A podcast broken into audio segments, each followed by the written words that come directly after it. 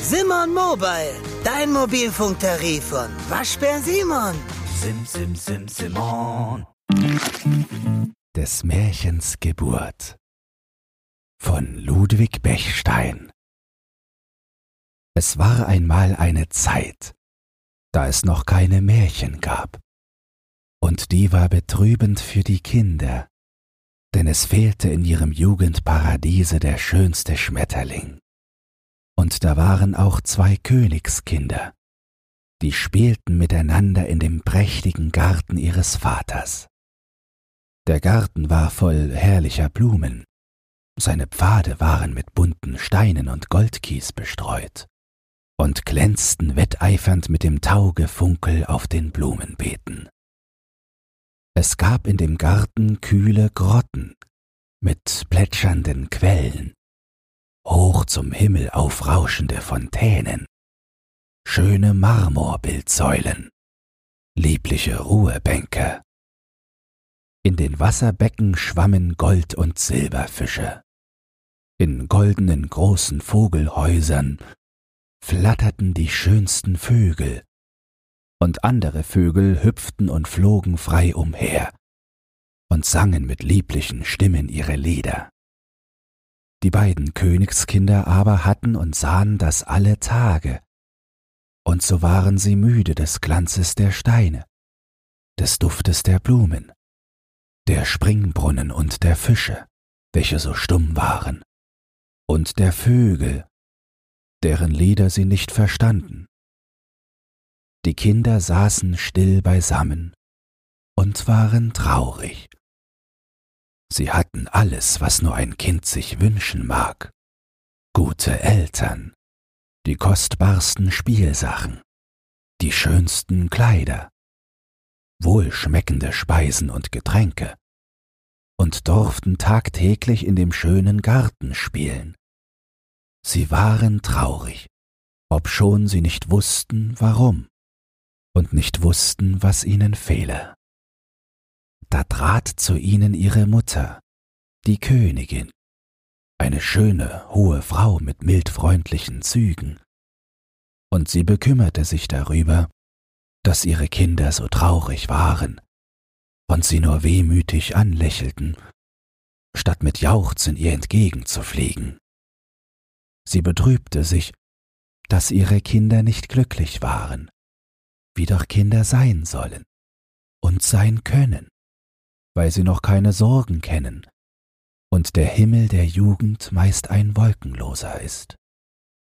Die Königin setzte sich zu ihren beiden Kindern, die ein Knabe und ein Mädchen waren, und schlang um jedes derselben einen ihrer vollen weißen Arme, welche goldene Spangen schmückten, und fragte gar mütterlich und liebreich, was fehlt euch, meine lieben Kinder? Wir wissen es nicht, teure Mutter, sprach der Knabe. Wir sind so traurig, sprach das Mädchen. Es ist so schön hier in diesem Garten, und ihr habt alles, was euch Freude machen kann. Macht es euch denn keine Freude? fragte die Königin, und eine Träne trat in ihr Auge aus dem eine Seele voll Güte lächelte.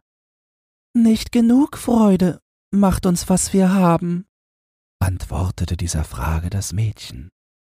Wir wünschen uns was und wissen nicht was, setzte der Knabe hinzu.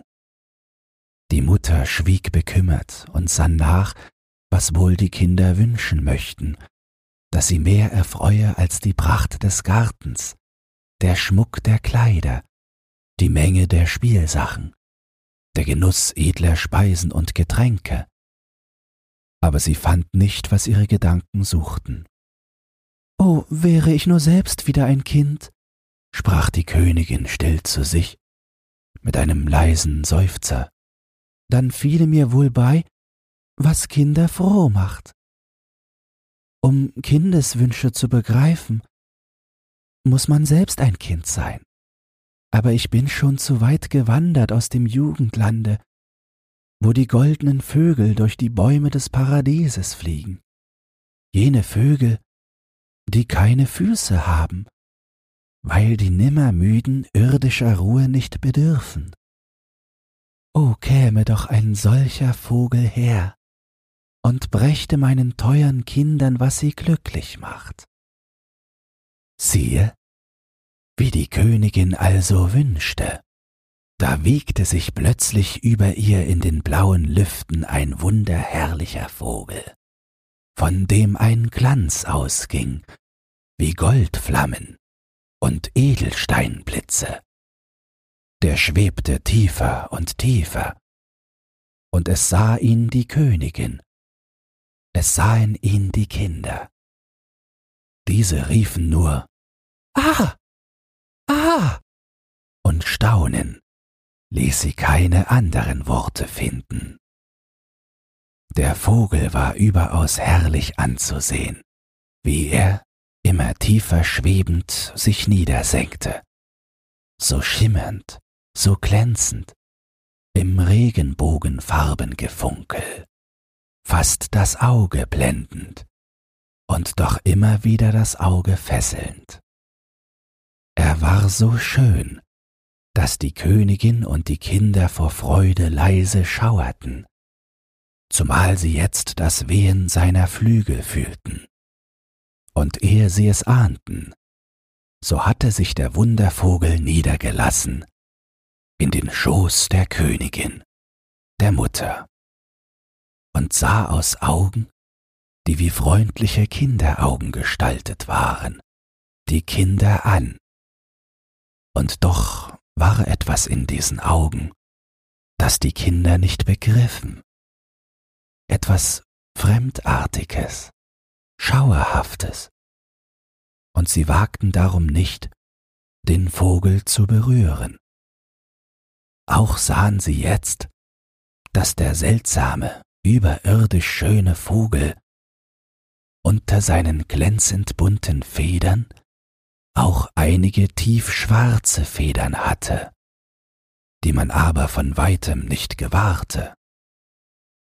Indes blieb den Kindern zu näherer Betrachtung des schönen Wundervogels kaum so lange Zeit, als nötig war, dies zu erwähnen, denn alsbald hob sich der Vogel wieder empor, der Paradiesvogel ohne Füße, schwebte, schimmerte, flog immer höher, bis er nur eine im Äther schwimmende bunte Feder schien, dann nur noch ein goldener Streif, und dann entschwand.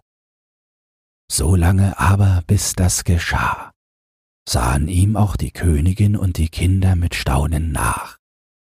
Aber o oh Wunder, als Mutter und Kinder wieder niederblickten, wie staunten sie da aufs neue auf dem Schoße der Mutter lag ein goldenes Ei. Das hatte der Vogel gelegt. Oh, und das schimmerte auch so grün-golden und goldblau wie der köstlichste Labradorstein und die schönste Perlenmuschel der Meerestiefen. Und die Königskinder riefen aus einem Munde Ei, das schöne Ei. Die Mutter aber lächelte selig und ahnte voll Dankgefühl, das müsse der Edelstein sein, der noch zum Glück ihrer Kinder fehle. Das Ei müsse in seiner zauberfarbig schillernden Schale ein Gut enthalten, das den Kindern gewähre, was dem Alter versagt ist. Zufriedenheit und das ihre Sehnsucht, ihre kindische Trauerstille. Die Kinder aber konnten sich nicht satt sehen an dem prächtigen Ei und vergaßen bald über dem Ei den Vogel, der es brachte. Erst wagten sie nicht, es zu berühren. Endlich aber legte das Mägdlein doch eines seiner rosigen Fingerchen daran und rief plötzlich indem sein unschuldvolles Gesichtchen sich mit Purpur übergoss. Das Ei ist warm. Nun tippte auch der Königsknabe vorsichtig und leise an das Ei, um zu fühlen, ob die Schwester wahr gesprochen. Endlich legte auch die Mutter ihre zarte weiße Hand auf das köstliche Ei. Und siehe, was begab sich da? Die Schale fiel in zwei Hälften auseinander, und aus dem Ei kam ein Wesen hervor, wunderbar anzusehen. Es hatte Flügel und war nicht Vogel, nicht Schmetterling, Biene nicht und nicht Libelle, und doch von allen diesen etwas, aber nicht zu beschreiben, mit einem Wort. Es war das bunt geflügelte, farbenschillernde Kinderglück. Selbst ein Kind, nämlich des Wundervogels Fantasie, das Märchen. Und nun sah die Mutter ihre Kinder nicht mehr traurig, denn das Märchen blieb fortan immer bei den Kindern, und sie wurden seiner nicht müde, solange sie Kinder blieben und seit sie das Märchen hatten, wurden ihnen Garten und Blumen, Lauben und Grotten, Wälder und Haine erst recht lieb, denn das Märchen belebte alles zur Lust der Kinder. Das Märchen lieh selbst den Kindern seine Flügel da flogen sie weit umher in der unermeßlichen Welt und waren doch gleich wieder daheim, sobald sie nur wollten. Jene Königskinder, das waren die Menschen in ihrem Jugendparadiese.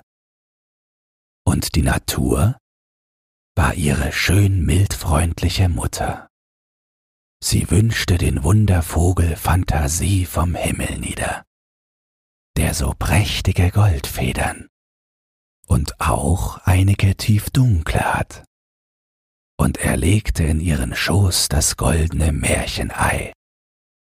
Und wie die Kinder das Märchen innig lieb gewannen, das ihre Kindheitstage verschönte, in tausenderlei Gestaltungen und Verwandlungen sie ergötzte, und über alle Häuser und Hütten über alle Schlösser und Paläste flog. So war des Märchens Art auch diese, dass es selbst den Erwachsenen gefiel und sie sich seiner freuten, wenn sie nur etwas aus dem Garten der Kindheit mit herübergetragen in das reifere Alter, nämlich die Kindlichkeit des Herzens. Wenn dir dieses Hörbuch gefallen hat, dann teile es oder lass eine Podcast-Bewertung da. Zudem hast du die Möglichkeit, unter den Shownotes bei Spotify anhand von Umfragen und Kommentaren mitzubestimmen, wohin es mit diesem Podcast gehen soll. Du hast Lob, Kritik oder einen Textwunsch, dann lass es mich wissen. Doch nun viel Spaß beim nächsten Hörbuch und eine geruhsame Nacht.